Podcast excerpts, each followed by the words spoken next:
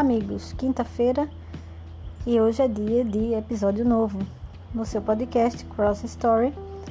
Eu sou Isabela Ribeiro e hoje a gente tem mais algumas cenas da vida de Cristo. Hoje é dia de sentir sensações, de mergulhar nas cenas, de ficar no meio da multidão, de ver Jesus de onde você conseguir senti-lo. Hoje a gente vai para o quinto capítulo de Lucas. A gente vai ver os evangelhos sob a ótica de Lucas, como a gente tem feito nos últimos episódios. E hoje tem convocação. Hoje é dia de convocação. Então vamos começar a leitura e eu peço que você fique atento para que você possa passear com Jesus por onde ele passar. Jesus chama os primeiros discípulos.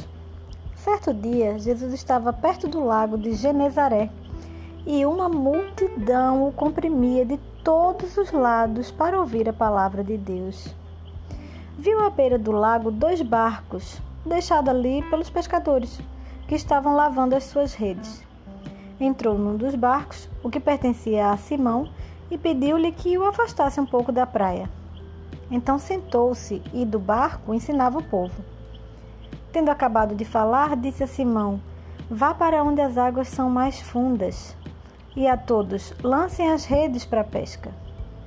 Simão respondeu: Mestre, esforçamo-nos a noite inteira e não pegamos nada.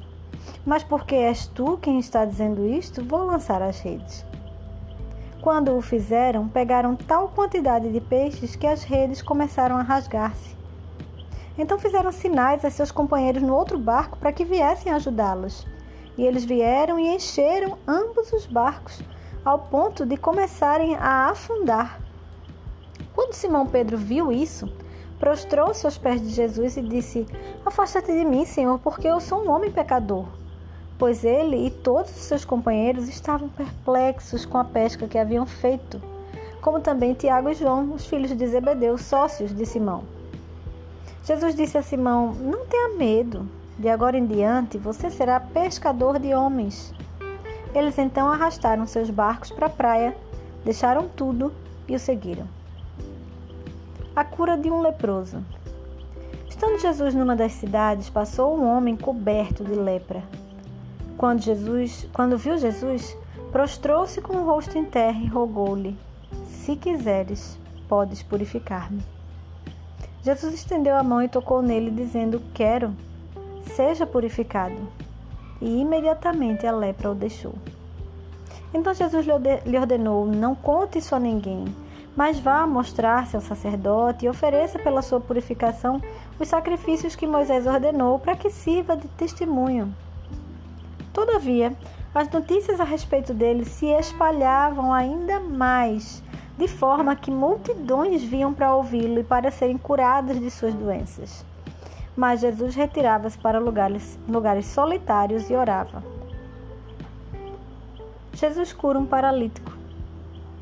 Certo dia, quando ele ensinava, estavam sentados ali fariseus e mestres da lei, procedentes de todos os povoados da Galiléia, da Judéia e de Jerusalém.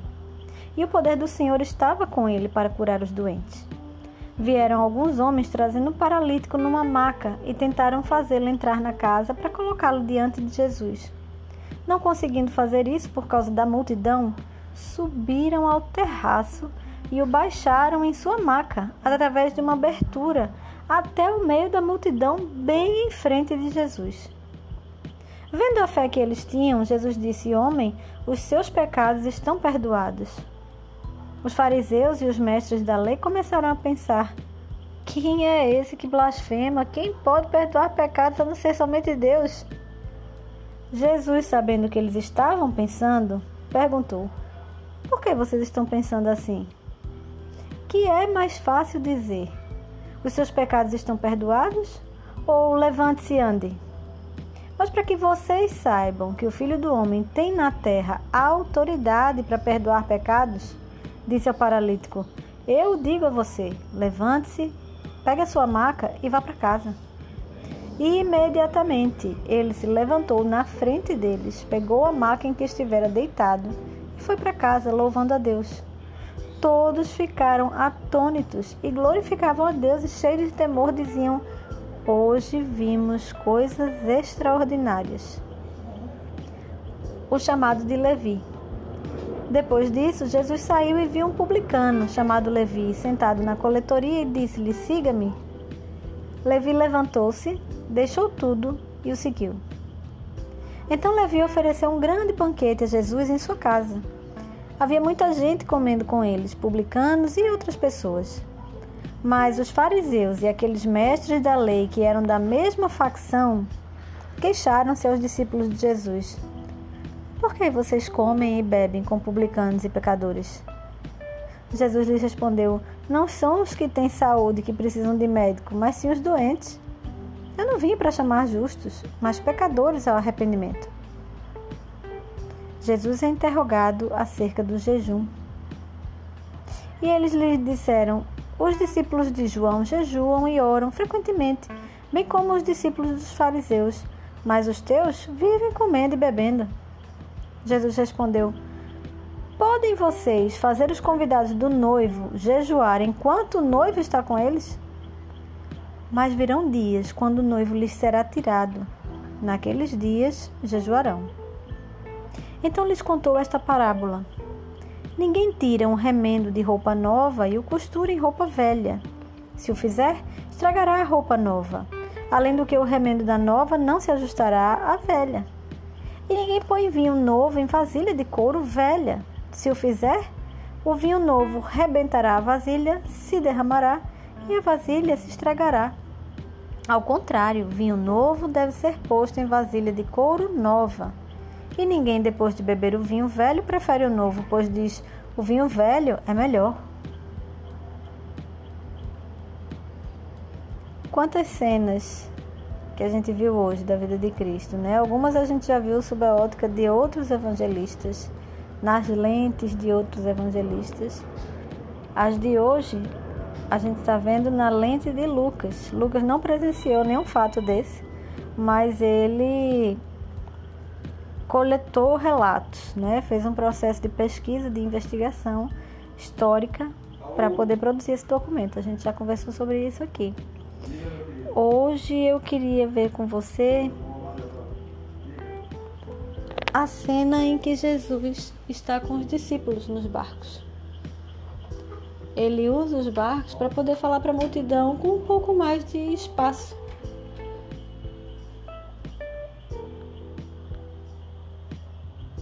E o convite que ele faz para Simão é: Simão, Vá para onde as águas são mais fundas. E muitas vezes esse é o convite para a gente também.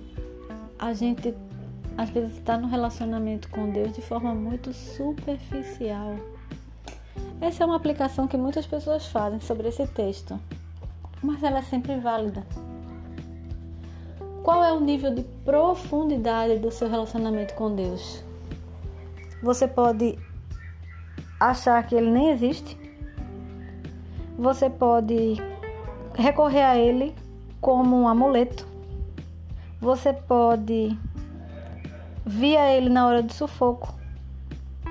Enfim, você pode passar por várias gradações até chegar a águas mais fundas, chegar a um nível mais profundo de relacionamento com Deus. Se você parar para pensar, a vida é sobre isso. É sobre relacionamento. Relacionamento vertical, que é o que a gente tem com alguém que é superior a gente, com alguém que nos criou. E um relacionamento horizontal. Eu e aqueles que estão próximos a mim. Você e os que estão próximos a você. Então, o convite de Cristo permanece para a gente ainda hoje. A gente precisa deixar a superficialidade nesse relacionamento. Nós não nascemos para superficialidade. A gente precisa mergulhar mais fundo. E outra coisa que a gente vê atenção com atenção aqui é que Cristo dá instruções para pescadores, pescadores experientes. Eles tinham uma empresa de pesca, não é? Porque Pedro era sócio dos irmãos Tiago e João. Então eles tinham uma pequena empresa ali de pesca. Eles sabiam o que eles estavam fazendo. E eles sabiam que eles já tinham trabalhado a noite inteira e não pegaram nada. Mas porque era Cristo quem dizia, eles lançaram as redes e o final da história a gente já acabou de ver. A gente entrou nesse barco e conseguiu ver o barco quase afundando de tantos peixes. Por que eu estou chamando a atenção para isso? Porque o convite é para a gente escutar a voz do Mestre no dia a dia, no que você já faz, que você tem muita experiência, no que você é bom. Ouça a instrução do Mestre ainda nesse momento. Coisas maravilhosas podem acontecer no seu cotidiano. Coisas extraordinárias podem acontecer no seu cotidiano quando você ouve a voz do Mestre. E é quando Cristo fala para eles: a partir de hoje, vocês vão ser pescadores de homens. De agora em diante. Ou seja, com a sua, com seu know-how, para a gente deixar num termo mais moderno, mais atual, com seu know-how, você consegue impactar a vida de pessoas, desde que você esteja conectado ao seu mestre. Pense sobre isso. Tudo que você faz tem que ter um propósito. O seu serviço, o seu trabalho, a sua profissão, a sua carreira também tem um propósito. E ali no seu local de dia a dia, onde você é bom Ainda assim, pode acontecer coisas extraordinárias, desde que você se disponha a ouvir a voz do Mestre e desde que você coloque o seu conhecimento profissional também a serviço dele. Isso vai fazer toda a diferença na sua vida, nos seus relacionamentos profissionais, na sua carreira e, consequentemente, na sua vida como um todo, porque nós não somos caixinhas. Nós somos pessoas que se relacionam, que trabalham, que vivem que fazem tudo. Nós somos seres integrais. E a gente precisa prestar atenção nisso e em tudo isso ouvir a instrução do mestre. Compartilhe esse episódio com outras pessoas que precisam ouvir isso, quem sabe os seus colegas de trabalho. Já que hoje o assunto foi mais voltado para isso, né? Mas sempre vai vir alguém à sua mente quando você ouve um episódio. Compartilhe com essa pessoa. Deixe sua dúvida, a parte que você achou que ficou meio sem entendimento, que faltou alguma coisa para você entender, conversa com a gente. Deixe o seu da sua dúvida lá no arroba Santos no Instagram.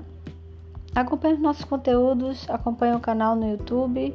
Eu espero você na próxima quinta. Até lá!